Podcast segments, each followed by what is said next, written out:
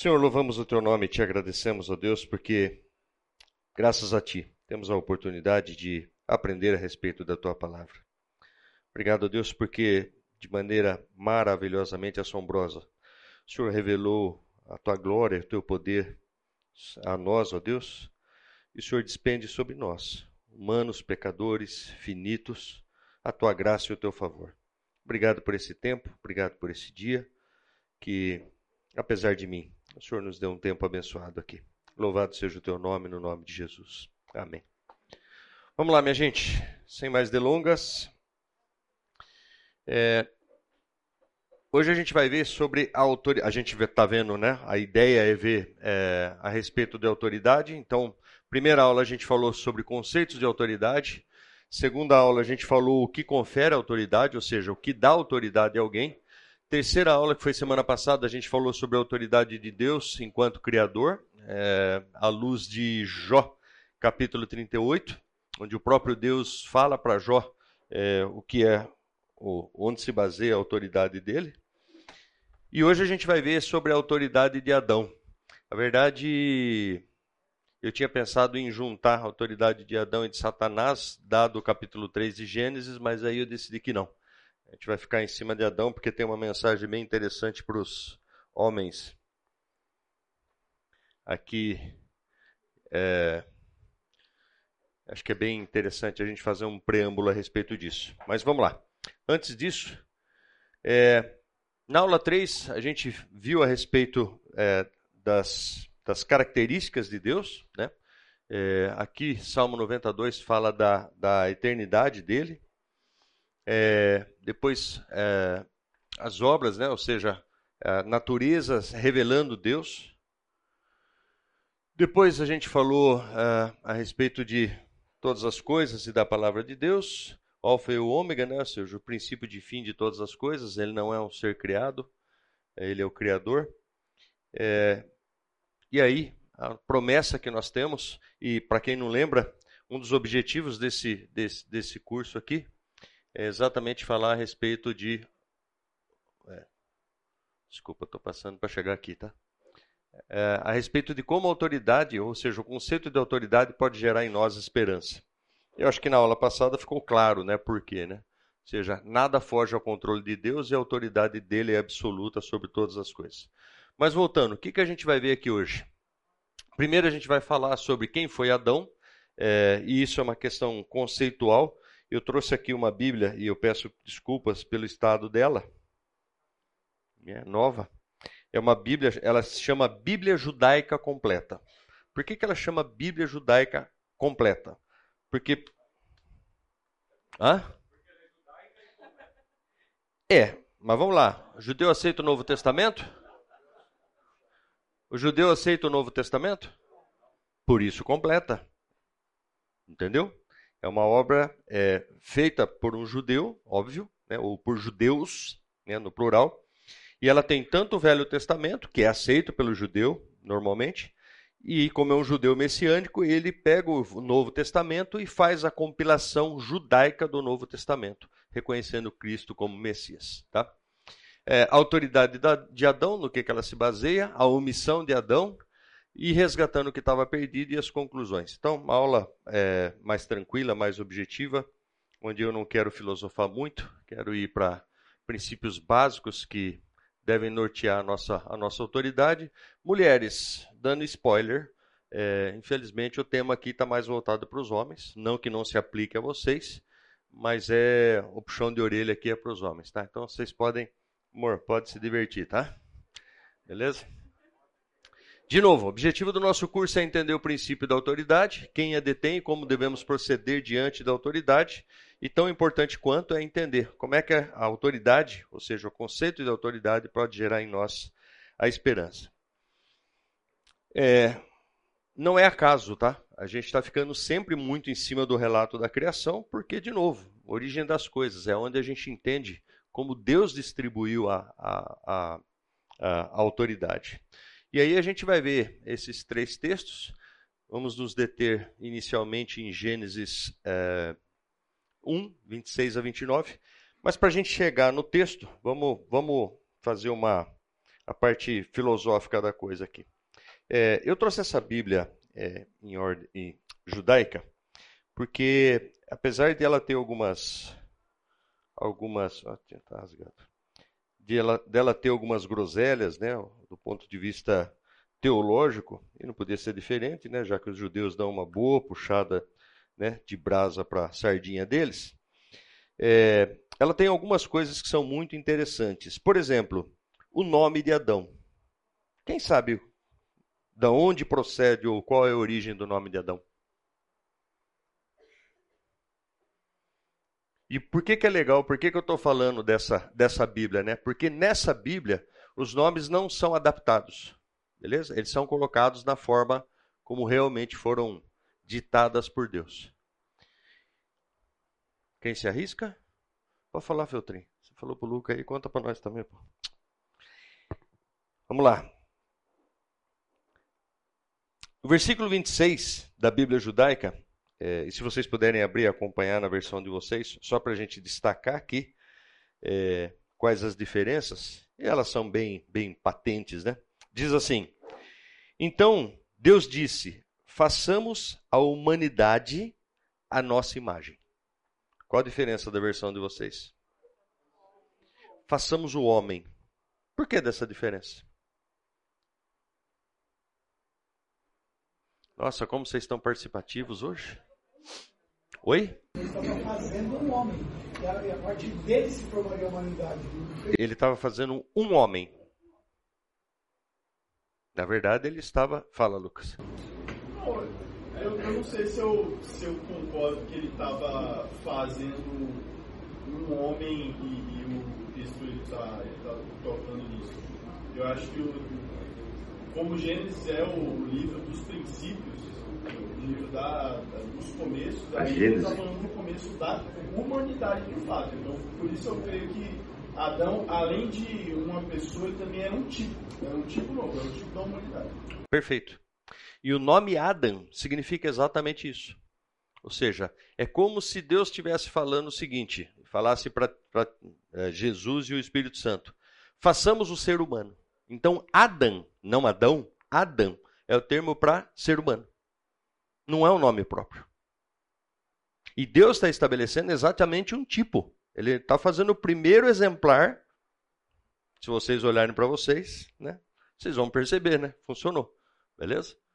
Fez Adam, beleza? Que criou o ser humano, beleza? E depois a gente vai ver a revelação dos nomes. E daqui, inclusive, procede, né?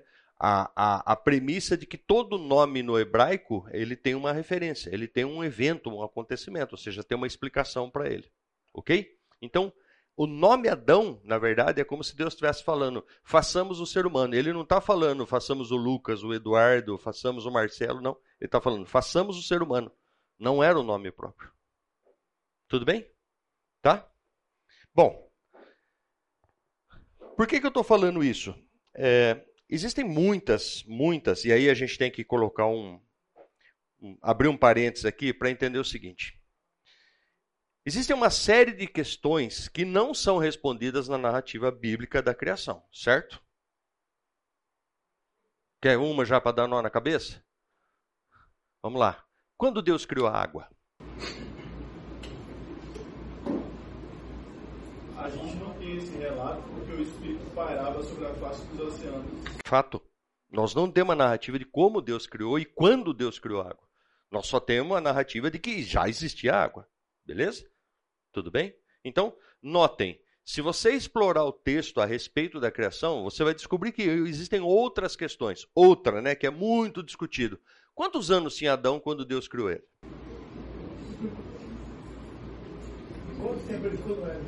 Porque veja, veja, não era um nenê. Tudo bem? Porque existia interação entre ele e Deus. Ok, pode ser que ele tenha sido criado nenê e Deus cuidado dele até a idade adulta, porque, de novo, a gente não tem uma, uma, uma descrição que nos dê uma relação de cronologia. Quando a gente vai ver a narrativa do pecado, e se você ler os três primeiros capítulos, parece que foi um dia depois do outro, não parece? Não parece que foi tudo seguido do outro? Só que veja, alguns detalhes denotam que não foi tão rápido assim. Quer ver um deles? Quando fala que Deus, ao cair da tarde, passeava pelo jardim. O que, que ele está dizendo? Isso era uma, uma prática. Ou seja, era um negócio comum. Beleza? Já sabido por Adão e Eva. Ok? Tudo bem? Então, notem, nós temos um, uma série de lacunas que não são respondidas na narrativa. Beleza? E por isso a gente tem que tomar alguns cuidados. Tá falhando esse troço aqui ou não? A gente precisa tomar alguns cuidados para não é, deixar nossa imaginação, que é sempre muito fértil, né? Beleza? Especialmente depois que você assiste os filmes da Marvel, entendeu? Para começar a viajar na maionese. Então, a gente vai tomar muito cuidado para não avançar a linha daquilo que está na narrativa. Tudo bem? Ok? Então, só fazendo esse, esse preâmbulo. A Bíblia judaica, ela nos ajuda em alguns pontos, por quê? De novo, é a visão do judeu, da cultura dele. E para quem não sabe, é uma cultura muito diferente da nossa, é a cultura do Oriente, a começar, beleza? Então, por exemplo, datação.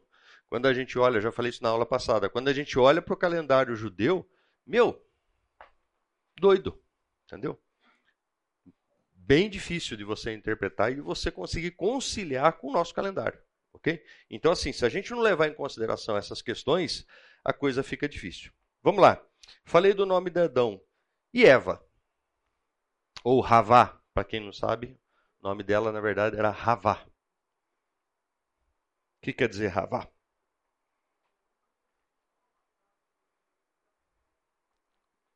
Nossa, gente. Quanta participação. Estão ativos. Falando. Não? Oi? Não. Ravá.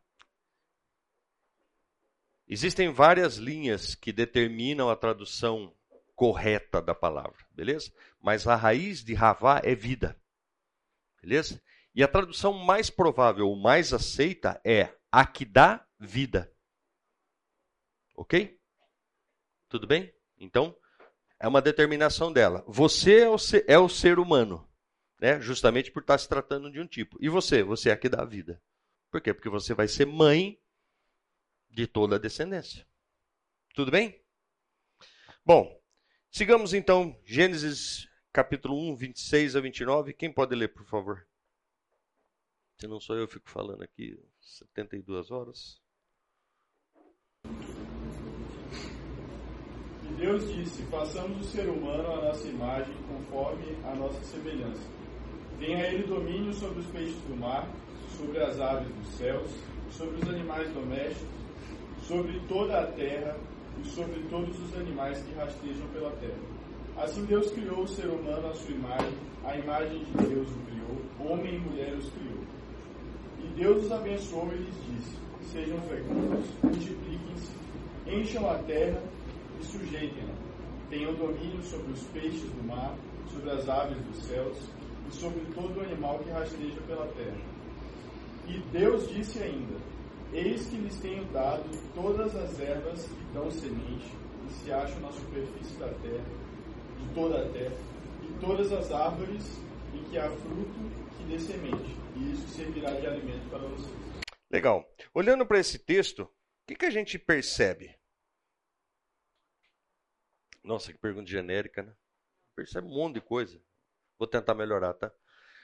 O que a gente nota nesse texto a respeito de autoridade? Primeiro, Deus estabelece o homem fazendo a imagem e semelhança da Trindade, ok? Segundo, Deus dá a ele o quê? Autoridade. Que autoridade? Vamos começar? Eu peguei só quatro aqui, tá, gente? Só para não ficar exaustivo e cansativo. Vamos lá. Primeira autoridade. Único ser semelhante ao seu Criador. Ô Yuri, não, mas peraí, isso é só semelhança. Não, isso é autoridade e a gente vai ver por quê.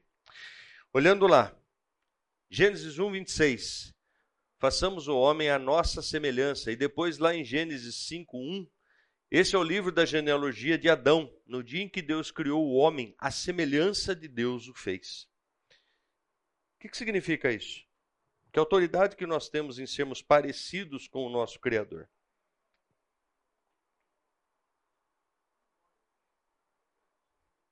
Nossa. Oi? Representá-lo. Ou seja, primeira coisa, eu sou semelhante àquele que me criou. O que, que significa isso? Eu trago comigo características dele. Entre elas, o quê? Autoridade. Sou a coroa da criação sou diferente de todos os outros seres que foram criados, sou o único que recebeu na metodologia ágil, né, um muito bom, beleza? Estava falando essa semana com, com o Fábio e falei para ele que Deus foi o criador da metodologia ágil. E para quem não conhece metodologia ágil, eu vou tentar sintetizar aqui. Ah, Leonardo está aí. Quer explicar para nós, Leonardo, o que é metodologia ágil? Ah, não quer, né? Beleza. Uma das características da metodologia ágil para a irritação do Leonardo é o seguinte: é você fazer alguma coisa e imediatamente depois você vê se ela ficou boa. Né? E no relato da criação a gente tem exatamente Deus falando isso. Né? Criou Deus tal coisa e viu que ficou bom. Criou Deus tal coisa e viu que ficou bom. E depois que Deus criou o ser humano, ele fala o quê? Viu que ficou muito bom. Então, as características de Deus que são transferidas para nós é, pela vontade de Deus em nos fazer parecidos com Ele, ou seja, nos dão autoridade. Beleza? Não bastasse isso, no próprio relato do texto que a gente viu, existem algumas. Eu fiz uma. Desculpa, tá? Eu estou voltando slide porque eu fiz uma caca aqui, que eu deixei o texto nas anotações do slide seguinte. Então, ficou fácil, né? Basicamente, destacando aqui, façamos o homem à nossa imagem, conforme a nossa semelhança, e aí ele já começa a dar autoridade tenha ele domínio. O que, que Deus está fazendo? Me dando autoridade. Eu vou dominar o quê? Peixes do mar, aves do céu, animais domésticos e os répteis que rastejam pela terra. Aí temos um problema, né? Será que é por isso que os caras na Índia ficam encantando cobra lá, velho? As cobras não. Você tem domínio. Vamos lembrar, gente. Infelizmente, nós só temos quatro capítulos na Bíblia onde o pecado não está presente. Gênesis 1 e 2, Apocalipse 21 e 22. Beleza? Toda outra, todo o restante da narrativa, a gente vive com o pecado. E para nós é extremamente difícil imaginar como seria o um mundo sem pecado. Essa semana eu estava indo para São Paulo. Troço agradável ir para São Paulo de carro, né? Legal. Você acorda às 5, sai às 6, e aí você está lá no trânsito e tal. E eu comecei a pensar exatamente isso. Como seria se a gente não tivesse pecado? Primeiro, será que eu estaria dentro de um carro indo para São Paulo?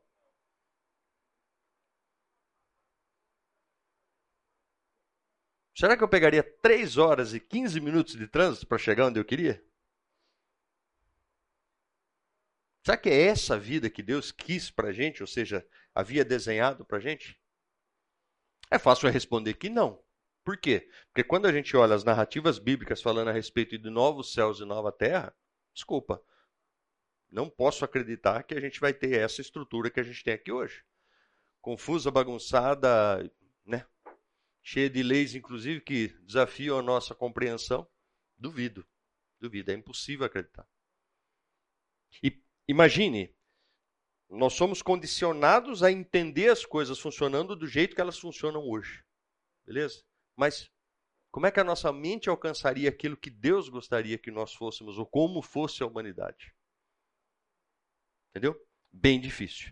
E aí, quando a gente fala, mas peraí, Yuri, é, eu não tenho domínio sobre as cobras. Eu não tenho domínio. A gente vai entender por quê. Ainda destacando outras coisas aqui, né? Ou seja, Deus nos fez a sua imagem e semelhança, nos deu domínio sobre várias coisas, certo? Nos abençoou e Deus os abençoou, desculpa, versículo 28. E Deus os abençoou e lhes disse: Sendo fecundos, novamente dominai sobre os peixes da terra, ah, sobre os peixes da terra, bom, sobre os peixes do mar, sobre as aves do céu e sobre todo animal que rasteja pela terra. Beleza? E aí, para quem não sabe, para quem gosta de uma dieta, Deus nos fez herbívoros, né? Vocês comem todas as ervas. E eu achei interessante porque ah, nosso comentário nada a ver, né? Nutricionista hoje fala que não é para comer semente, né? O que é para comer semente, né? Todas as ervas que dão semente e todos os frutos que dão semente. Ou seja, tudo que a gente tem que comer tem que ter semente. Vai entender. Beleza? Mas em suma, primeira característica, ou primeiro tipo de autoridade que nós recebemos do Senhor foi exatamente a semelhança com Ele. Nós somos de. Pois não, senhor gente está olhando a autoridade de Adão aí, mas esse texto mostra que a todos os verbos estão no imperativo. E só usa no imperativo quem tem autoridade. E a hora que Deus mostra esse mandado cultural para Adão, ele também coloca isso no imperativo. Então não há opção de Adão não o fazer. E se Adão é a raça humana, nós também estamos debaixo desse imperativo. O que muitos de nós hoje ignoramos. É, eu entendo que esse é um ponto de autoridade muito importante do texto, pensando em Deus e Adão. Não completa o raciocínio, senão você estraga a aula do amiguinho, tá?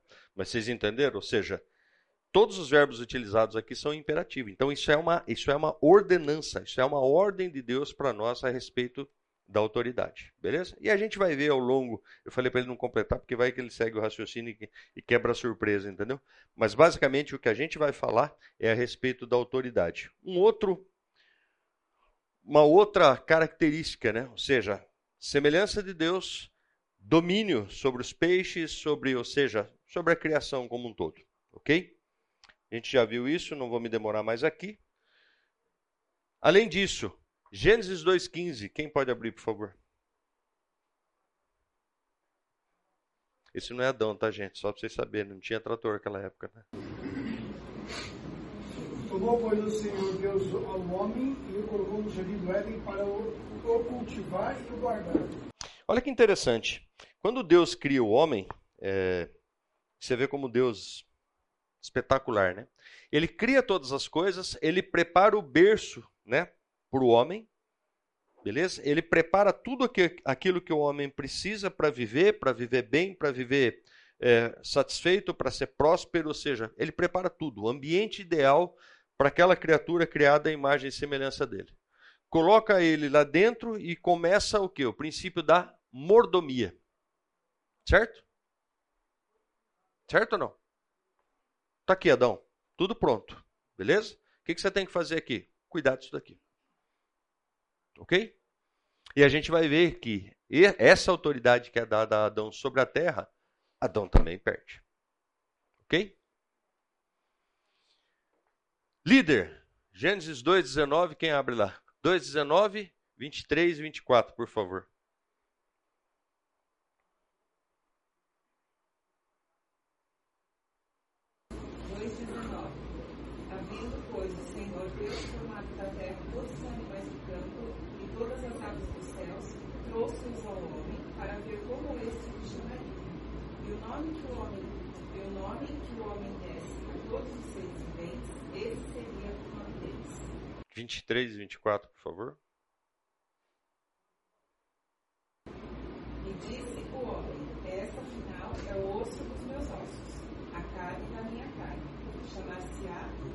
foi. Por isso, deixa o homem pai e mãe e se une à sua mulher, tornando-se os dois uma só carne. O que, que tem a ver esses dois textos, né? Por que unir esses dois textos para falar de liderança? Quando Deus estabelece o homem e dá a ele autoridade, uma das formas de conferir autoridade, né, é, é Deus passar para ele alguma atividade. E eu não vou perder a piadinha infame, né? Deus fala para o homem dar nome aos animais antes de criar a mulher. Beleza? Porque se a mulher tivesse ali, ia ser tanto palpite que ia demorar até hoje. Entendeu? Brincadeira. É, qual é, a, qual é a, a intenção de mostrar esse texto aqui? Deus estabelece a autoridade do homem e dá uma atividade para o homem associada a essa autoridade. E diz para ele: você vai escolher os nomes dos animais. Está aqui a fila de animais. O nome que você der vai ser o nome dos animais. Ou seja, Deus estabelece o conceito de relacionamento com o homem e passa a auxiliar o homem a exercer sua autoridade sobre a criação. Beleza? Leão, se chama leão. Vaca, se chama vaca. É, tigre, se chama tigre. É engraçado, né? De vez em quando a gente acha que aquele animal não podia chamar, ter aquele nome, né? Mas tem, em suma. Eu olhei para você porque eu lembrei do animal. É, é porque ele é São Paulino. E em relação à mulher, em relação à mulher, o que, que acontece? Quando ele fala, essa é osso dos meus ossos e carne da minha carne. Aí também é estabelecida uma relação de liderança. Ou seja, o homem, né, ele é a autoridade estabelecida por Deus, porque Deus dá essa autoridade a ele, e Deus estabelece uma ajudadora, uma auxiliadora, que não é, é como é que eu posso falar? Precisa tomar cuidado, porque senão. Não é o caso da, da, do. E a gente vai ver isso logo, né? Ou seja, não é o caso de disputa, mas é alguém que está junto por um, por um objetivo. Tanto que ele fala, né? Farei uma auxiliadora idônea, né? Que o ajude. Ou seja, é alguém que está do lado. E o homem né? Ele olha para ela e fala, olha para Eva e fala, né? Vai se chamar varoa e depois a gente vai descobrir que o nome Eva não é dado por Adão. O nome da, Eva é dado por Deus depois da queda, inclusive, para quem não sabe, beleza?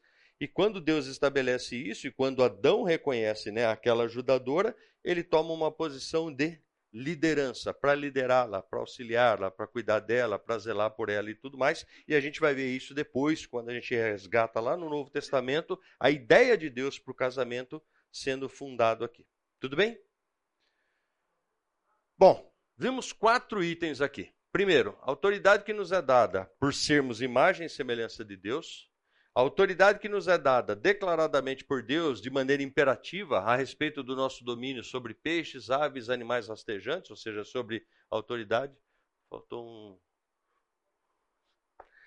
É, a respeito da profissão, ou seja, agricultor zelador do Éden, né? ou seja, como mordomos, e a respeito da nossa liderança enquanto homens. Tudo bem até aí? Todo mundo na mesma página? Tá indo bem, né? Só tem um problema.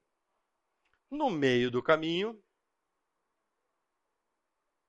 E aqui começam os problemas a respeito da autoridade do homem.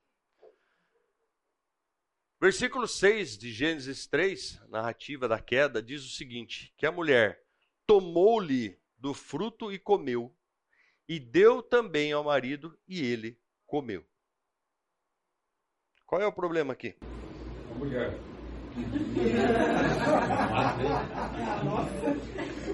É, aí a gente tem que ir para segunda, para segunda Coríntios para entender isso, tá? É, mas vamos lá. Qual é o problema aqui? Alguém provido de autoridade não exerceu autoridade. Beleza? E aí eu tenho que trazer para o contexto atual, né? Ou seja, alguém provido de autoridade, Deus lhe deu autoridade, de maneira imperativa colocou algumas algumas condições. E o que, que ele fez? Nada. Ele se omitiu. Ok? A mulher toma uma, toma uma ação e o homem simplesmente. É, é, e no conceito de autoridade, eu posso pensar de que ele falhou tanto que, com todo o respeito e sem brincadeira, ele se submeteu a alguém que não tinha essa autoridade. Exato. Não, e, e, e veja, Existem alguns detalhes na narrativa da queda que são bem interessantes. Por exemplo, quando a serpente fala algo para Eva, foi isso que Deus lhe disse. Eva aumenta a narrativa, dizendo que não era nem para tocar no fruto. Entendeu? Porque senão eles morreriam. E não foi isso que Deus falou para Adão. Fato é que a gente, de novo, né, levando em consideração aquilo que eu falei no começo, de que a narrativa bíblica ela não tem a totalidade de detalhes para a gente afirmar certas coisas, Deus falou para Adão: você pode comer de qualquer coisa, menos dessa árvore, porque se você comer dessa árvore, você vai morrer.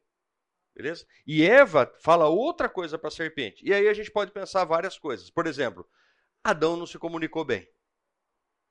Beleza? Adão não se comunicou bem. Ele não falou corretamente para Eva o que aconteceria ou como aquilo funcionava. Nós não sabemos sequer se o próprio Deus não falou isso para Eva. E nós podemos ficar aqui né, confabulando um monte de, de, de situações. Agora, fato é que o que aconteceu? Houve uma omissão de Adão. Ele não exerceu a autoridade que foi dada a ele. Ô Yuri, você quer dizer que Eva poderia ter comido e Adão poderia não ter comido? É. Autoridade estava sobre ele. E o que, que aconteceria com Eva? Se tornaria um ser pecador, beleza? Mortal e pecador. E como seria? De... Podemos usar a imaginação aqui para um monte de coisa, né? Expulsa Eva do, do, do, do, do jardim e deixa o Adão. E aí? Tem mais costela, faz outra. Não é? é entendeu? Já aproveita faz uma submissa de origem, né? De fábrica, né? Não é? Para não ter toda essa. Não é? Versão. Beleza? Agora, fato é Foi assim que aconteceu. Adão foi, e muita gente fala, né? Pô, por conta do pecado de Adão, esquece, por conta do pecado de Adão, você não é pecador. Você nasce com a natureza pecaminosa, é diferente. Você paga só pelos seus pecados. Beleza? Ninguém paga pelo pecado de outro. Ninguém paga pelo pecado de Adão. E antes que alguém me diga, não, é lógico que eu pago o pecado do outro, porque se, se eu, como pai, matar alguém, entendeu, e vou para cadeia, meus filhos vão sofrer. Isso é consequência dos atos do ponto de vista humano. Beleza? Pecado é céu. É outra instância. Tudo bem? Separem as coisas, tá? Fato é, Eva fez, Adão não desfez, ou não, não questionou, não se posicionou da maneira correta, não usou da sua autoridade, e aí a gente precisa entender algumas implicações disso. A primeira delas, né? Ou seja, Deus, num ato de misericórdia, faz o quê? Gênesis 3, 22. Então disse o Senhor Deus: Eis que o homem se tornou como um de nós, conhecedor do bem e do mal. Assim que não estenda a mão e tome também da árvore da vida e coma e vive eternamente. Muita gente acha que se o homem, se Adão comesse da, da árvore da vida, estaria desfeito o pecado, certo? Errado. Beleza? Adão caiu, se tornou um pecador. Se ele comesse da árvore da vida, ele ia se tornar um ser eterno, porém pecador. Ok? Ou seja, o plano misericordioso do Senhor para resgatar o ser humano não valeria mais. Ok? Tudo bem? Então, esse, apesar, né, pô, que Deus bravo, né, expulsa da... Não, não, não, não, não. Deus está te dando a opção, a oportunidade de não se tornar um pecador e viver eternamente no inferno. Aí, ainda dentro das consequências, Romanos 6, 23, porque o salário do pecado é a morte, mas o dom gratuito de Deus é a vida eterna em Cristo Jesus, nosso Senhor. Ou seja, comeu, caiu, pecou, qual é o, qual é o futuro? Morte. Oi, desculpa. O ser pecador já não é eterno? O quê? O ser pecador já não é eterno? Repete a pergunta aí, gente. É. O ser pecador já não é eterno? O ser pecador já não é eterno? A alma sim. Né? A alma sim. Se vai para o inferno, o inferno não acaba nunca. Mas mesmo falando de eternidade para o céu, é eternidade para o inferno. Vamos lá. Vamos, vamos separar as coisas aqui. Quando a gente fala de eternidade, o nosso espírito é eterno, ok? Mas e o nosso corpo? E onde está o pecado enraizado? Por que, que a gente tem que passar pela primeira morte, beleza? Para se livrar desse corpo, onde o pecado está instalado. Tudo bem?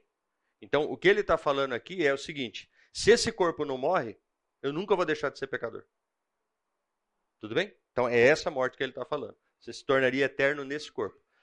Jesus, ele provê a salvação da nossa alma e nós recebemos a promessa de que teremos um corpo glorificado. O que, que significa isso? Nós morreremos, né? Quer dizer, alguns não, porque seremos trasladados pela misericórdia de Deus. E se Jesus voltar, melhor ainda, beleza?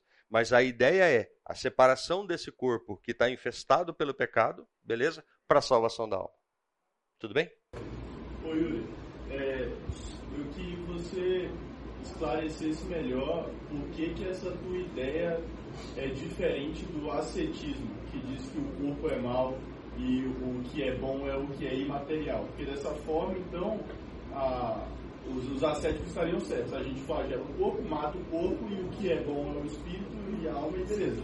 E a, a gente sabe que isso não é verdade, mas, mas do jeito que, que ficou argumentado, parece que o problema está só no nosso corpo que é pecaminoso. Lembra que eu falei que a gente vai receber um corpo glorificado, certo? Ou seja, quando, quando Jesus, é, desculpa, quando Deus cria o ser humano e ele faz, ele faz a, a, a ele faz a exortação de que se você comer, você vai morrer, o que, que ele estava falando? Do que, que ele estava falando? De que morte ele está falando? De uma maneira ampla, da morte total do ser humano. A morte do espírito qual é? Inferno. Tudo bem? E muita gente, diferente do que muitos acreditam, né? Ou seja, acha que assim, você vai ser lançado no inferno, um dia o inferno acaba e acabou. Beleza? Os adventistas falam isso, né? Ou seja, o, o castigo não é eterno, beleza? Ele tem duração. Então, você é lançado no inferno em determinado momento, o que, é que acaba? Deus faz novos céus e nova terra e aquilo deixa de existir. Ou seja, as, as almas que ali estão param de sofrer. Não é verdade. Isso não tem respaldo bíblico. A Bíblia fala que, você, que né, o diabo e seus anjos vão ser lançados no lago de fogo e enxofre né, e, e, e ficarão eternamente ali.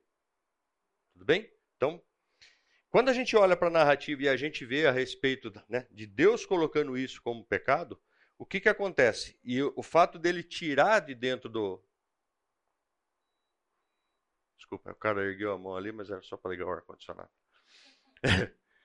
Quando Deus fala, né, ou seja, tira o cara de dentro do, do, do, do, do jardim, o que, que ele está fazendo? Bom, se você comer, você vai viver do ponto de vista físico, ok? Quando a gente fala de libertação do corpo físico, ou seja, da nossa imperfeição, do que, que a gente está falando? Ou seja, nós temos, e aí eu vou ter que entrar num tema que talvez seja mais complexo. Quem aqui é dicotomista? O que, que é dicotomista? Vamos lá.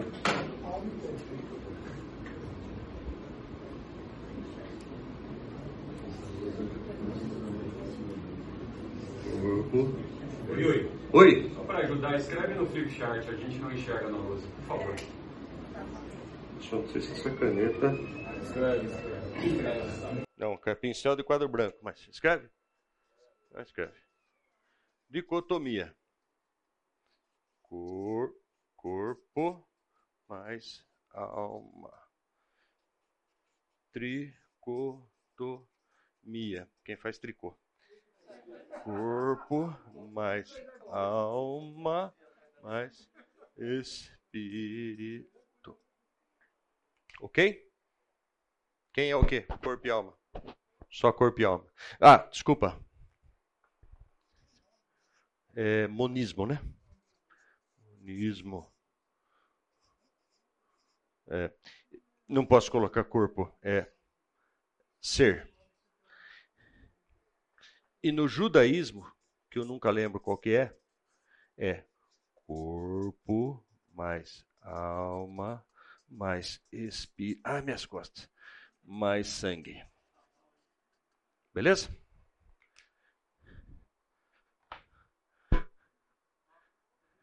Dicotomia: corpo e alma. Beleza? O homem é formado por duas partes. Tricotomia: o homem é formado por três, três partes: corpo, alma e espírito. Monismo: é um, é um conjunto só, ou seja, é um monobloco. Ó, monobloco, é uma coisa só. E no judaísmo eles entendem que são quatro partes. Por quê? Porque o sangue no judaísmo é exatamente a expressão de vida. Então, assim, não haveria, né, não haveria vida sem o sangue. Se a gente falar né, do ponto de vista biológico, a gente vai descobrir que sim, isso é verdade, mas eles consideram o sangue como uma, uma entidade à parte. Tudo bem? É, a discussão entre o que é corpo, o que é alma, o que é espírito, aqui ela é mais acirrada, por quê? Porque alma, para o cara que é dicotomista, ele pensa o quê? Alma e espírito são a mesma coisa. Beleza? Para tricotomista, corpo, alma e espírito. Alma o que, que é? Psique, beleza? E espírito, ou seja, é a fração divina ou a fração que nos conecta com Deus. Ou seja, é a nossa diferenciação é, dos outros animais, por exemplo. Tudo bem? Claro isso? Quem que é dicotomista? Dicotomista. Elcio é dicotomista, ou seja, ele defende, oh, desculpa, ele defende que o ser humano é feito de duas partes, corpo e alma. Portanto, na alma, ok, está contido todo, né, tudo aquilo que é pensamento, tudo aquilo que é sentimento, tudo aquilo, ou seja, tudo, incluindo né, o ponto de vista espiritual, ou seja, aquilo que nos conecta com Deus. Tudo bem? Dicotomista, diferente disso, divide a alma. Aqui há uma grande discussão, por quê? Porque, biblicamente falando, você vai encontrar os termos para alma e para espírito sendo intercambiáveis. Beleza? Não dá para afirmar que, biblicamente, essa é a correta ou que essa é a correta. Ou... Por quê? Porque, de novo, os, os termos utilizados nas linguagens originais podem ser encaixados entre si. O modismo é errado.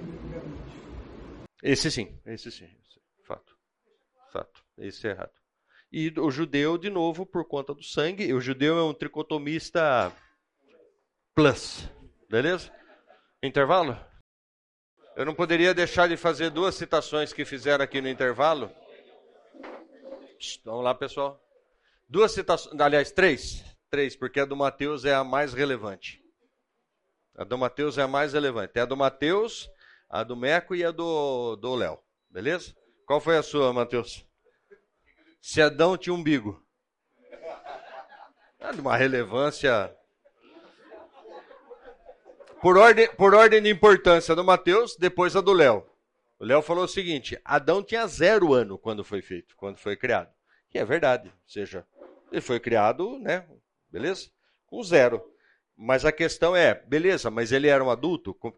Em que estado ele foi criado para ter interação com Deus, né? Ou seja, com que, com que tamanho, discernimento e por aí vai. E aí a gente pode entrar de novo na datação e falar a respeito dos homens que viveram 900 e poucos anos. Beleza? O próprio Adão viveu quanto? 900 e lá vai 930, né? 930 aí, lá vai fumaça. E a mais importante, ao meu ver, né, dado que hoje inclusive é domingo, foi a do Luiz Américo, né? Que é o seguinte, o ser humano quando foi feito, quando foi criado, Deus falou que ele podia comer o quê? Tá aqui, né? Verduras, legumes, ervas e tudo mais. Beleza? Mas lá em Gênesis 9, o que, que ele fala? Gênesis 9, para quem não sabe, vai lá, Luiz Américo. Tudo que se move, vive, ser, ser usar é, para alimento. Como vos dei a erva verde, tudo dou agora.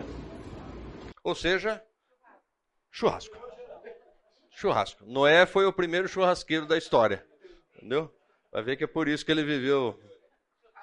Oi, Marcelo. E não é, é garantido Gênesis 1 implica uma dieta vegetariana. É uma discussão complexa. Se alguém quiser, eu posso dar alguns Mas não é uma. Porque muita gente usa isso. Tá? Ou seja, ah, idealmente não é. é tal, tem é, que ser vegano. É, por exemplo, lá você não vê a proibição de, de comer. Exato. Mas enfim, é um, acho que vai desvirtuar completamente a. Não, não, e tem, tem uma observação importante. Para aqueles que defendem uma vida né, vegetariana e tudo mais, lembre-se que a carne que você come, segundo o Elcio, o boi já comeu a parte verde. Então, se indiretamente você está comendo, beleza? Churrasco tranquilo. Churrasco tranquilo. É, exatamente, mas é verdinho, tá vendo? Quem come bolo come farinha. Exato. Ah, tá vendo? Quem come bolo come farinha. É isso. Bom, onde que a gente estava? No churrasco. Boa. É... De novo, falávamos sobre a queda. Ah, tá. Dicotomia, tricotomia e tudo mais para falar a respeito do ascetismo. É isso? Posso só completar o raciocínio? Voltamos nisso? Quando o homem peca, ou seja, e ele começa uma sequência né, é, que gera consequências, a primeira, primeira delas é comeu, ou seja, deixou, deixou de exercer a sua autoridade, portanto, gera sobre ele condenação. E aí, falei sobre o texto de Romanos 6, 23. O 3, 23, né? Todos pecaram e carecem da glória de Deus. E finalmente, Romanos 5, 12. Portanto, assim como por um só homem, ou seja, através de Adão, né, o entrou o pecado no mundo e pelo pecado a morte, assim também a morte passou a todos os homens, porque todos pecaram. Tudo bem? Calvinistas adoram esse texto, beleza? Não vou entrar aqui na discussão, porque senão, beleza? Coisa, coisa vai ficar ampla. Então, primeira omissão, a gente está olhando para perda da semelhança de Deus, ok? fomos feitos imagem e semelhança. Eu uso sempre uma analogia, uma pena que eu não consegui, é, não consegui uma, uma fotografia, uma fotografia ou uma gravura para isso. É, vocês já viram? Digamos que isso daqui fosse uma foto 3x4, né? Isso é uma analogia. E você não vê a foto, você só vê a, a silhueta da pessoa. Eu digo sempre que isso daqui é a nossa imagem de Deus, beleza? Aqui nós não perdemos. E quando você tem uma definição, né, ou seja, claro, ou seja, o desenho todo, você tem imagem e semelhança, ou seja, óbvio, gente, Deus não é, né, Deus é espírito. E o que eu estou falando aqui, essa ilustração, é simplesmente para mostrar que nós éramos é, totalmente, ou seja, não totalmente, mas nós éramos iguais a Deus em características, especialmente do ponto de vista da nossa santidade, e com o pecado nós perdemos essa característica, por isso que nós precisamos novamente de Deus para resgatar a característica da semelhança. Ok? Vimos os atributos de Deus na aula passada, um dos atributos é santidade, ou seja, pureza. Isso a gente perdeu e se tornou pecador, por isso nos afastamos de Deus. Tudo bem até aí? Todo mundo na mesma página? Vamos lá. Outra característica que a gente perdeu, o domínio. Beleza? Foi corrompido. Quando é que a gente vê isso? Versículos 10 a 12 do capítulo 3. Quem pode abrir lá? O homem que tinha recebido a autoridade de Deus para dominar, para ser o representante, o embaixador de Deus. Olha como é que ele vai se comportar. Quem achou, por favor? Quem? Desculpa? Ah, tá. Não, mas quem está lendo? Ah. Ele respondeu: Ouvi a tua voz no jardim, e porque estava nu tive medo e me escondi. Perguntou-lhe Deus: Quem te fez saber que estavas nu? comeste da árvore que te dei, que te, de que te ordenei que não comesses? Então disse o homem: A mulher que me deste por esposa, ela me deu da árvore e eu comi. Olha que interessante. O homem que tinha autoridade para dominar fica com medo, se esconde e culpa Deus. Ele não culpou a mulher? Porque se ele culpasse a mulher, ele ia falar: foi ela. O que, que ele falou? Senhor me deu. Então, aquilo que era para ser domínio, uma característica que foi dada, ou seja, uma virtude que foi dada por Deus, passa ou é corrompido em fuga, medo, covardia e dissimulação. Olha que interessante. O homem que era para ser dominante se esconde por entre as árvores. Isso explica muita coisa. Né? Terceiro, a respeito da nossa profissão. Gênesis 3, continua no capítulo 3, do 17 ao 19, por favor.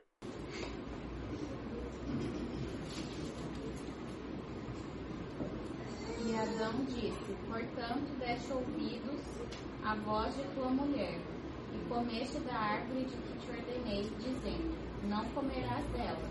Maldita é a terra por causa de ti. Com dor comerás dela todos os dias da tua vida é, espinhos e cardos também te produzirá, e comerás a erva do campo. No suor do teu rosto comerás o teu pão, até que te tornes a terra, porque dela foste tomado, portanto, porquanto és pó e em pó te tornarás. Trabalhar é bênção ou é maldição? Tudo bem, pode ser um engraçadinho que fala assim: se você soubesse do meu trabalho, você ia entender que é maldição, beleza? Mas trabalho é bênção. Tanto é bênção que o próprio Jesus fala o quê? Meu pai sempre trabalhou e trabalha até hoje. Deus trabalha até hoje. Então, de novo, eu não posso olhar o trabalho como sendo maldição. Beleza? Agora, o trabalho, aquilo que foi estabelecido por Deus, Adão, você vai ser o meu mordomo. Está aqui, ó. O mundo perfeito, o berço perfeito para você. Cuida disso daqui. Eu mesmo fiz. Passa a ser o quê? Passa a ser sacrifício, cansaço, aflição, peso e por aí vai. Olha que interessante é, que ele fala nesse trecho, né? Maldita é a terra por tua causa. E a gente vai ver, para quem tem curiosidade, lá em Romanos 8, a gente vai ver que a natureza geme com gemido, gemidos inexprimíveis. Por quê? Porque ela não vê a hora dos filhos de Deus serem manifestos. O que, que ele está dizendo? Novos céus e nova terra, onde a natureza vai ser liberta do estado que ela se, se, é, ela se encontra hoje. Que estado que é esse? Estado de maldição. Maldita é a terra. E aí ele completa: em fadigas, o próprio Deus falando para Adão, em fadigas obterá dela o seu sustento durante os dias da sua vida. No suor do teu rosto comerás o teu pão. Ô Yuri, significa que quando ele tinha que cuidar do, do, do jardim, ele não teria esforço? Óbvio que ele teria. Beleza? Mas não esse esforço. Não esse esforço. Ou, né, aproveitando o ensejo, não ficar três horas e meia para chegar num cliente lá em São Paulo. Beleza? As coisas foram corrompidas. Aquilo que era perfeito, que Deus tinha estabelecido como bênção para nós, foi corrompido. Muita gente pergunta, né? Novos céus e nova terra, quando a gente for passar a eternidade. Aí tem gente que pensa que a gente vai virar anjo, que a gente vai ter asinha, vai ficar tocando arpinho o tempo todo, não é? Não. Não. Primeiro que a gente não vai morar no céu. Quem tem essa impressão está errado, beleza? A gente vai morar no, na nova terra, beleza? Deus vai fazer uma terra. E quem olha a narrativa do Apocalipse vai ver lá que vai ter um reino, seja, estabelecido por Deus, um reino eterno, e vai ter uma hierarquia. Então, quem é socialista também esquece, não existe essa ideia na Bíblia. Vai ter uma hierarquia, tem o governante, tem o de baixo, de baixo tem uma hierarquia. Os anjos têm a hierarquia. A gente vai ver no próximo domingo a respeito da hierarquia dos anjos, como. Exato. E aí existe um governo, existem reinos. Ou seja, vai ter gente, né? como nós, que vai estar ali trabalhando, a, a, amando de Deus, respeitando as regras de Deus. Beleza? Então, esqueça essa ideia. Nós não vamos ficar tocando arpinha, não. Nós vamos trabalhar. Parte legal, parte bacana, de uma maneira perfeita. A maneira como Deus quer, como Deus estabeleceu. Tudo bem? É, um outro texto eu falei aqui a respeito de aflição e muita gente pode estar perguntando, mas como assim o, o trabalho se tornou aflição? E Salomão vai falar lá em Eclesiastes 3,10 o seguinte: Viu o trabalho que Deus impôs aos filhos dos homens para com ele os afligir. Ou seja, o trabalho se tornou mais pesado, ou muito pesado. Por quê? Aflição. Resultado da queda e do pecado. Tudo bem até aí? Estamos juntos? Dúvidas, questões? Vamos lá. Cheio de defeitos especiais. Gênesis 3,17, já lemos, né? E a, e a Adão disse: Visto que atendeste a voz de tua mulher e comesse da árvore que eu te ordenei que não comesses, maldita é a terra, ou seja, omissão de liderança. O que, que isso resulta hoje? Como é que a liderança do homem, ou seja, como cabeça né? A gente vai ver isso lá em Efésios depois. Como é que isso mudou? O que, que isso resultou? Qual o impacto disso hoje? Eu não sei quantos de vocês têm o desprazer de assistir televisão, mas é impressionante porque parece que todo dia tem um feminicídio sendo divulgado. É impressionante. O que é aquilo ali? Consequência do pecado. Por quê? Porque as relações não são estabelecidas com base no que a palavra nos ensina. Beleza? E o que é o feminicídio muitas vezes? Disputa pelo poder. Quem que manda? Se você não se submete a mim, o que, que eu faço? Eu te mato. Beleza? A gente viu aqui nos, nos exemplos de autoridade que um dos tipos de autoridade é ganho de que forma? Ameaça, coerção, força. Beleza? que, que é isso? É outro intervalo? Ou seja, qual é a ideia aqui? A perda de liderança. Visto que atendeste a voz da tua mulher. Não era a mulher que era para liderar. Não era. Você foi omisso, Adão. Você não exerceu a liderança que eu te dei. E, mulheres, não estou subestimando o papel de vocês. Pelo contrário. Muitas vezes a pessoa fala: Ah, mas, cara, eu olho o exemplo de Cristo. Cristo esteve cercado, no bom sentido, né, óbvio, de mulheres. Ou seja, naquela sociedade, Deus elevou o papel da mulher. Entendeu? Deus elevou o papel da mulher, colocou, na verdade, a mulher no nível que ela deve estar. Beleza? Como ajudadora idônea. Ok? Então. Nesse texto, por causa de Adão, que a terra foi amaldiçoada, não por causa da mulher. Exato. Por tua causa, para Adão e não a mulher. Olha que interessante. Ambos pecaram, isso é fato, né? Estava conversando com o Pierre aqui, desculpa, a quarta, a quarta correção. O Pierre falou: ambos pecaram, isso é fato, ambos pecaram. Beleza? Eva porque toma a iniciativa e come o fruto, e Adão porque foi omisso. Mas ambos pecaram. Isso é indiscutível. Quando a gente vai lá para 2 Coríntios, e Paulo está falando a respeito disso, ele, ele faz essa diferenciação. A mulher se deixou levar e tomou a iniciativa, mas Adão pecou. Beleza? Ambos pecaram. Ok? Tudo bem? Então, perda da liderança, ou seja, a corrupção da liderança que foi dada por Deus com o pecado resulta em Disputa, feminismo, divórcio, feminicídio e toda a classe de desgraça que a gente tem hoje. Se a estrutura do casamento tivesse se mantido imaculada, segundo o que Deus estabeleceu, nenhum desses itens estaria acontecendo hoje. Pois não. É interessante notar que muitas vezes ah, o pensamento vigente aponta que o feminicídio, a violência contra a mulher, ela é causada pela conformação familiar tradicional. Também não que a conformação familiar tradicional seja necessariamente a bíblica.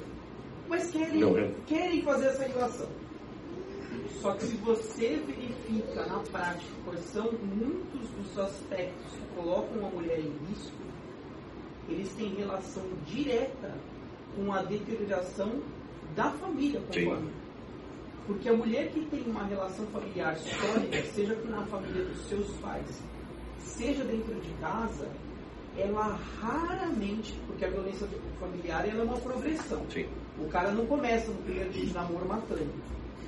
Ele começa xingando, ele vai isolando ela socialmente. Quando ela está economicamente frágil, emocionalmente frágil, não tem vínculos sociais para sair daquela situação, aí é que ele vai matar. E isso às vezes demora anos. Mas se você tem o perfil de relação social familiar da Bíblia, isso não acontece. É, na verdade, a gente sabe que a intenção do sistema como um todo, Satanás, né, que é o orquestrador de tudo isso, qual é? Ataca a família, destrua a família. Você destruiu a família, você destruiu. E veja, quando a gente fala de família, é, infelizmente, até entre nós cristãos, há muita gente que não, não consegue desenhar o projeto de família que Deus estabeleceu. Existe dificuldade a respeito disso. Eu digo sempre que quando você olha para a narrativa bíblica, e para quem conhece a vida do judeu, entendeu? Você vai perceber que, assim, a nossa sociedade hoje, a sociedade ocidental. Bom, vamos lá. É, eu vou dar uma extrapolada aqui. A gente dá um valor para os filhos que no Oriente não se dá. Beleza? Tipo assim, se tiver um filho e, e a, a, mãe e o filho em ameaça, quem que você salva? A nossa sociedade certamente vai para o filho. Na sociedade oriental, não, vai para a mãe. Beleza? Então, assim, é, isso é fruto de algumas situações ou de algumas condições. Por exemplo, é, a superproteção que nós temos em cima dos nossos filhos. Né? E a gente faz isso com a boa intenção. Eu não vou deixar o meu filho sofrer o que eu sofri. Cara, isso é burrice. Você só é o que você é. Você só está na situação justamente porque você sofreu. E a gente priva os nossos filhos de passarem por isso. E o que, que acontece? Uma geração forte gera uma geração fraca. Eles não têm dificuldade. Eles fazem assim, as coisas estão nas mãos. Entendeu? E qual é a dificuldade disso daqui? E veja, eu, eu, tenho, eu tenho acompanhado casais jovens e jovens, e uma das coisas que eu tenho visto é o seguinte: nós tínhamos até pouco tempo atrás uma geração de homens fracos e mulheres fortes. O que está acontecendo agora? Homens fracos, mulheres fracas. Fracos. Não conseguem sequer tomar decisão. Isso é fruto do quê? Nós, pais, não queremos. A gente coloca uma redoma, né? Entendeu? Não, não pode sofrer. Não pode isso, não pode aquilo. E na verdade, em vez da gente agir como pai, a gente quer agir como Deus. Entendeu? Não vou deixar meu filho cair dentro do buraco, não vou deixar meu filho tropeçar, não vou. Isso está errado.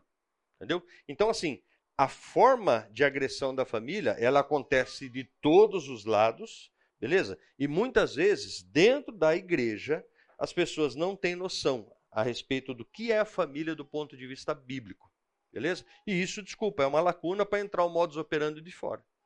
Quando a gente lê na Bíblia, né, não vos amoldeis a esse mundo, tem gente que subestima isso. Sabe por quê? É, é, é, é o que eu sempre falo, né?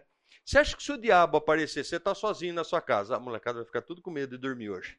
Entendeu? Você está sozinho no seu quarto lá, no escuro. Você acha que se o diabo aparecer, beleza? Com, a, com o desenho né, que se propõe dele, né? Um cara vermelho, com chifre, com rabo que tem um, uma, uma, seta, né? Com um tridente. O que, que você vai fazer? Hum? Vai, vai lutar com ele. Oh. As roupas, as roupas param no ar, assim, sabe que nem desenho? Entendeu? E a criatura já. E qual é a sacada de não vos amoldeis a esse mundo? É a mesma premissa do diabo, que é o seguinte: sutileza, homeopático, é um pouquinho por dia. Se eu convencer você que escutar funk não é ruim, entendeu? Se eu convencer você de que um vício, um, como é que chama? Vape, vape, como é que chama? Que é cigarro eletrônico não é ruim? Pendrive, pendrive. Pendrive é outra coisa. Entendeu? Se eu convencer você de que aquilo não está errado, de que aquela roupa mais curta, mais colada, se eu convencer você de pequenas coisas, e veja, a gente é bombardeado por anos para alguma coisa acontecer. Não pense você que é do dia para a noite. Não é do dia para a noite. Anos, anos. Quer ver um negócio interessante? É, dos alto, do alto dos meus mais de 50 anos, uma das coisas que eu tenho visto, o que, que é? Há 20, 30 anos atrás, beleza? Você olhava os beijos de novela, de filme, era no jeito. Você olha hoje, já é de outro. Nos filmes e novelas não poderia aparecer, por exemplo, um homem sem camisa. Beleza? Hoje tem que aparecer, né, para dar audiência. Entendeu? Não poderia ter uma mulher, sei lá, com uma, uma roupa íntima. Cara, e, e cada vez mais. Até pouco tempo atrás, não posso ter beijo homossexual agora já está normal. Percebe a sutileza? Então, assim, qual é a grande sacada de não vos amoldeis a esse mundo? Não é algo que vai bater de frente que você vai falar não. É algo que aos poucos vai te convencendo. Isso pode, isso não é problema. Ah, isso está tudo bem. Não, isso nada a ver. Tem algum versículo da Bíblia que fala a respeito disso? Não, então está então tudo bem. Sabe? E aí, a hora que você vê, de novo, você falou um negócio interessante, né? A formatação da família atual. Para começar, isso não existe. Não é formatação da família atual, é formatação da família. Está aqui. Está aqui. Eu não preciso inventar, eu não preciso procurar, está aqui. Essa semana eu tive uma discussão, quando eu ia falar de homossexualismo, eu falei, querido, deixa eu falar uma coisa para você. É, não vou discutir do ponto de vista bíblico, nada disso. Explica para mim o seguinte: quantos são os tipos de cromossomos que a gente tem? Foram dois. Falei. Quer discutir o quê mais? Dois. É isso que determina sexo? É. Entendeu? Muda tudo. Agora, qual é a sacada? Ataque a família. O resto fica fácil. O resto fica fácil. Você tirou dessa formatação, o resto fica fácil. E queridos, bom, eu tenho que avançar porque eu vou chegar lá, beleza? Eu já ia antecipar a resposta, mas vou chegar lá. Então, fazendo um resumo aqui desses quatro itens que a gente colocou a respeito da autoridade do homem né, enquanto autoridade conferida pelo Senhor, a gente tem, primeiro, a gente perdeu a nossa semelhança com Deus. E aí eu peço que vocês, por favor, quem puder, abrir esses textos aqui, ó. João 1, 12. Vai lá, Paulinho. João 1, 12. receberam, o cara decorda cara fala decorde. A saber todos aqueles que creem no seu nome. Decora, cara. É para humilhar a gente. Mas a todos quantos o receberam, deu-lhes o poder de serem feitos filhos de Deus, a saber, aos que creem no seu nome. A autoridade que nós perdemos, a semelhança que nós perdemos, do ponto de vista de autoridade, ela é resgatada através de Cristo. Nós somos reconciliados com Deus e a gente volta a ter a nossa semelhança com Deus. Para isso, existe um processo chamado santificação. Para quem não sabe, né, para não inventar muito, o que é santificação? Se tornar cada vez mais santo ou se tornar cada vez mais parecido com Cristo. Cristo é o resplendor, resplendor da glória de Deus. Quanto mais eu me pareço com Cristo, mais semelhante a Ele eu sou, mais semelhante a Deus eu sou. Ou seja, dentro do processo de conversão e santificação, eu resgato o primeiro tipo de autoridade, que é a minha semelhança com Cristo. Tudo bem? João 3,16, porque Deus amou o mundo de tal maneira que deu seu Filho unigênito para que todo aquele que nele crê não pereça, mas tenha vida eterna. Esse é fácil, né, Meco? Esse tá, tá, até a Beatriz sabe decor. Tudo bem? Levítico 27, 1 Tessalonicenses e 1 Coríntios 15, 22. Textos que comprovam que o resgate da minha semelhança com Cristo, de, com, com Deus, ou seja, com o meu Criador, está exatamente na pessoa de Cristo. Tudo bem? Segundo item, domínio. Quem abre lá? Gálatas 5, 22 a 24. Outro abre 1 Coríntios 7, 9 e outro, finalmente, 1, é, Tiago 1, 26. Esse eu gosto muito.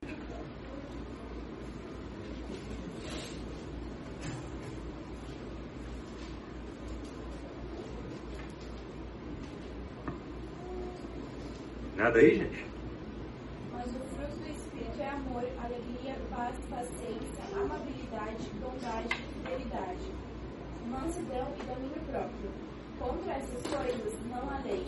Os que pertencem a Cristo Jesus crucificam a carne, com suas paixões e seus desejos. Olha só, eu coloquei esse texto falando de domínio, mas são os frutos do Espírito. E eu estou falando de domínio próprio, não estou falando de domínio sobre a natureza, certo? Certo ou errado? Certo. Beleza? Quando a gente perdeu o domínio sobre, sobre os animais, como Deus tinha estabelecido, a gente perdeu algum outro domínio? Sobre nós mesmos. Gosto desse menino, viu, Marina? Traz ele sempre, traz ele sempre, por favor. Eu perdi o meu domínio próprio. Tanto que a Bíblia trata isso como fruto do Espírito. Eu tenho que aceitar Cristo, eu tenho que me converter e tenho que me santificar para quê? Para resgatar o meu domínio próprio. Então, quando eu perdi o domínio, não perdi só o domínio sobre os animais como Deus tinha estabelecido. Eu perdi domínio sobre o meu próprio ser. Por quê? Porque dentro de mim entrou um negócio chamado natureza pecaminosa, que basicamente, para quem dirige ou para quem não dirige, é como se você estivesse num carro que sempre está puxando para um lado que você não quer ir. Entendeu? Isso é natureza pecaminosa. O teu coração está sempre empurrando você para o pecado. Se você não completar o seu ser com Cristo, se você não deixar o Espírito Santo habitar em você para isso, né, fazer o alinhamento do carro, você sempre vai estar tá pecando. Beleza? Isso é padrão para todos nós. Ok? 1 Coríntios 7, 9. Caso, porém, não se domine, que se casem, que é melhor casado que viver abrasado. Esse é um texto, inclusive, que é muito usado pela juventude hoje, né, para explicar casamento. Mas basicamente o que Paulo está dizendo aí é o seguinte, cara, se você não desenvolveu o domínio próprio e você está namorando e de alguma forma você está ali se abrasando, o que, que significa isso? Agindo de maneira maliciosa, mão onde não deve, beijinho onde não deve. O que ele está falando aí, você não tem domínio próprio? Melhor você se casar. Por quê? Para não pecar. Beleza? Eu vou melhorar essa frase, tá? Até porque eu tenho filha, né? Não sou besta nem nada. Beleza? É melhor se orar para não pecar. Ok? Tudo bem? Isso não deveria ser motivo ou razão para casamento. Tiago 1,26, texto que eu gosto muito. Se alguém se considera religioso, mas não refreia sua língua, engana-se a si mesmo. Sua religião não tem valor algum. Olha que interessante. Quando a gente fala de domínio, Tiago está falando o quê? Cara, você pode dominar um boi, um cavalo, um leão, o que quer que seja. Se você não tem capacidade para dominar a sua língua, lê de novo, por favor, doutor Luiz Américo. É, se alguém se considera religioso, mas não refreia a sua língua, engana-se a si mesmo. Sua religião não tem valor algum. Ou seja, hipócrita. Ele fala isso de novo no capítulo 3, que é só sobre a língua. Olha lá. Aliás, dedicado à língua. Você vê como é, né? Fogo consumidor. Domínio. Perdeu? Tem que resgatar. Como é que eu faço isso? De novo, com Cristo. Processo de santificação. Terceiro, resgate da profissão. João 5,17, né? Jesus está falando: meu pai trabalha até agora e eu trabalho também. Ou seja, mas ele lhes disse, né? Meu pai trabalha até agora e eu trabalho também. Salmos 2,11: Servi ao Senhor com temor e alegrai-vos nele com tremor. E Eclesiastes 3, 12 e 13: Sei que nada há melhor para o homem do que regozijar-se e levar vida regalada, e também que é dom de Deus que possa o homem comer, beber e desfrutar o bem de todo o seu trabalho. Ou seja, é resgatar, é, entre outras coisas, o prazer de trabalhar, sabendo que a gente faz o quê? Para quem? O que, que Paulo vai ensinar a gente? Você trabalha para quem? Você faz para quem? Quando ele fala assim, o servo tem que ser né? Gente boa, especialmente quando o dono ou o patrão não está olhando, né? Como é que a gente tem trabalhado hoje? Né? Acorda da cama parecendo um urso saindo né, da hibernação. Nossa, vou ter que trabalhar. Faz de qualquer jeito, faz. Entendeu? Quanto de testemunho você dá naquilo que você entrega? Quanto você glorifica a Deus com aquilo que você faz? Esse é o padrão. Ou seja, desculpa. Esse é o padrão. Reconhecer que isso é um dom, isso é uma dádiva de Deus para você. Você poder trabalhar e se você e você, né, como o texto de Eclesiastes diz, você poder desfrutar do fruto do seu trabalho. Isso, isso é a maneira como Deus estabeleceu o trabalho enquanto benção. Beleza? Você trabalhar para glorificar a Deus, e de novo, né? A gente fala, vou louvar a Deus, e acha que cantando o cântico lá na frente, fazer. Cara, desculpa, aquilo ali é só cantar. É uma forma de glorificar a Deus e louvar a Deus? É. Mas qual é a grande, qual é a grande forma que você glorifica a Deus? Com a sua vida, no seu dia a dia, com aquilo que você faz. E o trabalho está incluso nisso. Afinal de contas, a gente passa boa parte da vida trabalhando, certo? Finalmente, o resgate da liderança, né? a santificação. Quem abre lá? Efésios 5, 22 a 33, 1 Pedro 7. Você já estava com o texto aberto? Só porque é mulher? É isso? Entendi essa. Desculpa. Mulheres, sujeitem-se cada uma ao seu marido, como ao Senhor, pois o marido é o cabeça da mulher também como Cristo é o cabeça da igreja, é, que é o seu corpo, do qual ele é o Salvador. Peraí, peraí, peraí, peraí. Para aí que a gente vai. Vamos dar uma explorada aí. Mulheres, sejam submissas a seu próprio marido como ao Senhor. Porque o marido é o cabeça da mulher, como também Cristo é o cabeça da igreja, sendo essa, sendo este mesmo o salvador do corpo. Olha que interessante, né? A gente olha para um texto desse e as feministas acabam até dando um, um, né, um siricuti com um xilique, coisa que o valha. E há um tempo atrás o Fernando fez uma pregação bem interessante a respeito dos efeitos do pecado na mulher, né? Quando lá no capítulo 3 o próprio Deus fala: Você, mulher, vai ter dor e a sua vontade vai ser para o seu marido. Certo? Lembra disso não? Quem abre lá? Gênesis 3. Rapidinho. Nossa, velho. É 53. Quem abre lá? Gênesis 3. Lente pergunta. Gênesis 3. Quando Deus está falando para a mulher, é, eles ouviram a voz da mulher, ele disse, 16. A mulher, ele disse, aumentarei. Lê a sua versão, amor, por favor. 16. 3,16. Mulher disse: Multiplicarei sobremodo os sofrimentos da tua gravidez. Em meio de dores darás à luz filhos. E o teu desejo será para o teu marido, e ele te governará. Olha que interessante. É, duas consequências do pecado especificamente para a mulher: dor no parto. Ou quer dizer que se não tivesse pecado, a mulher não ia ter dor no parto? É. E o segundo: seu marido te dominará. Isso é igual Efésios 5, 22? Mulheres sejam submissas aos seus maridos? Sim ou não? Não? Por que não? Oi?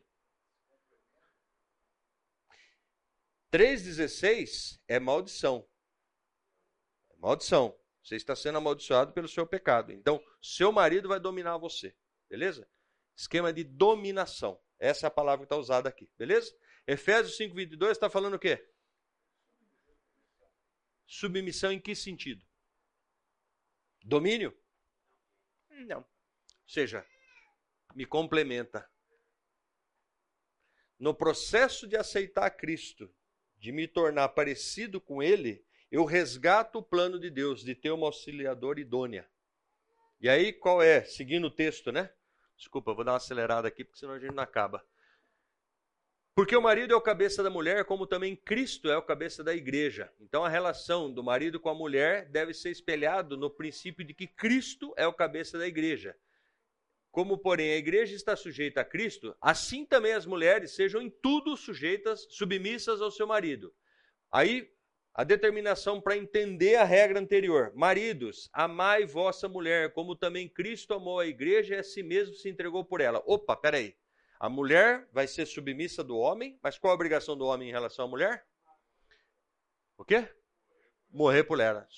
É submissa? É. Mas eu dou minha vida por ela, eu zelo por ela. Ela tem que estar bem, eu tenho que cuidar dela e por aí vai. E aí, só para completar, assim, assim também os. Desculpa. Porque, é, vou lá para o fim. Eis que deixará o homem sua, seu pai e a sua mãe, se unirá à sua mulher. Grande é esse mistério. Aqui. É, que ninguém jamais odiou. Desculpa. Maridos, ama, desculpa, 20 28. Cadê?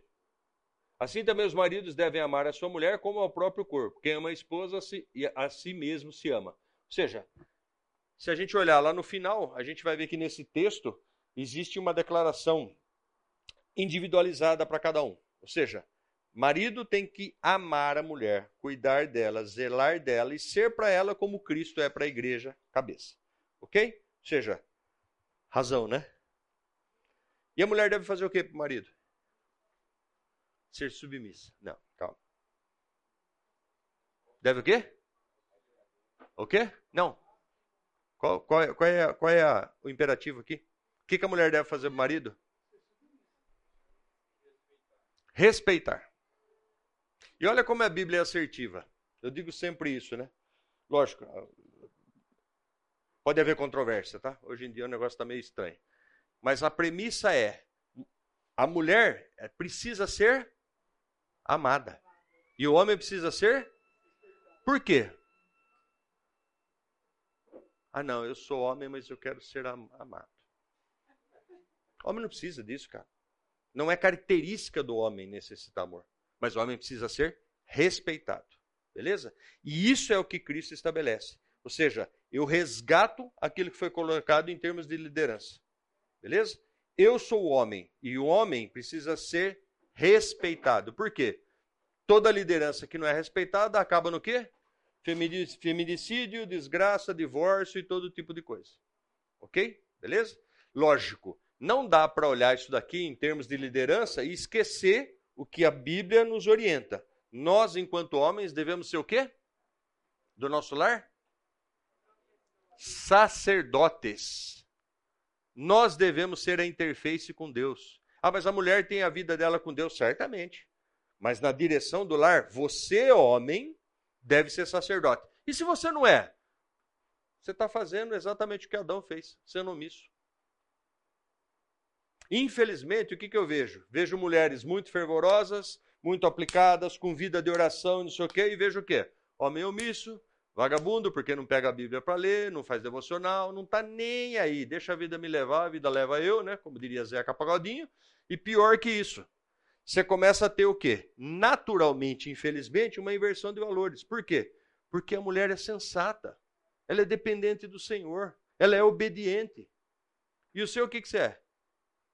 Desculpa, não foi essa a pergunta. Mas, em suma, o homem não está fazendo o papel dele, existe essa inversão. Beleza? Tragédia anunciada. Finalmente, para a gente terminar. Pô, passou muito rápido. E são 10h59 naquele relógio. Vamos lá. Conclusões da aula 4. Cristo é o caminho para resgatarmos a nossa semelhança com Deus e com a nossa semelhança, a nossa autoridade, a nossa liderança, o nosso prazer no trabalho, segundo aquilo que Deus fez. Nossa autoridade é restaurada com Cristo, beleza? Em que sentido? Em todos os sentidos. Quer ver um negócio? Quando você é casado e você quer, ou namora, ou é noivo, sei lá, você vai exortar a sua esposa, beleza? Tenta fazer isso baseado na sua ideia, na sua convicção. E faz isso baseado na palavra. O que, que a palavra diz? E você vai perceber claramente que existe pesos distintos. Por quê? A autoridade me é dada pela palavra. Eu exorto na palavra. Ok? E é em nome dele, de Cristo, que nós temos autoridade. Nós somos embaixadores do Rei aqui na terra. Beleza? É para isso que nós estamos aqui. Tudo bem? Não esqueci de sua pergunta, vou colocar na sessão da próxima aula, tá? Mais estruturado. Tudo bem? Oremos. Senhor, louvamos o teu nome e te agradecemos por esse tempo, ó Pai. Te agradecemos especialmente pela autoridade que nos é dada através de Cristo Jesus e do que ele fez na cruz, mesmo sem sermos merecedores, Pai. Eu louvo o teu nome, ó Deus, por, pela vida de cada um aqui e lhe peço, ó Deus, que o Senhor nos dê sabedoria para realmente exercer a nossa autoridade, ó Deus. Não no sentido de mandarmos ou de querermos mandar, ó Pai, mas de dar um bom testemunho, Pai. Que tenhamos lares, ó Deus, é, realmente estruturados, segundo a autoridade que o Senhor nos dá enquanto cabeças, ó Deus, das, das nossas famílias, e que o Senhor possa, ó Deus, por favor, gentilmente nos prover conhecimento e sabedoria para isso, mas principalmente dependência do Senhor, Pai. Louvamos o teu nome e te agradecemos no nome de Jesus. Amém.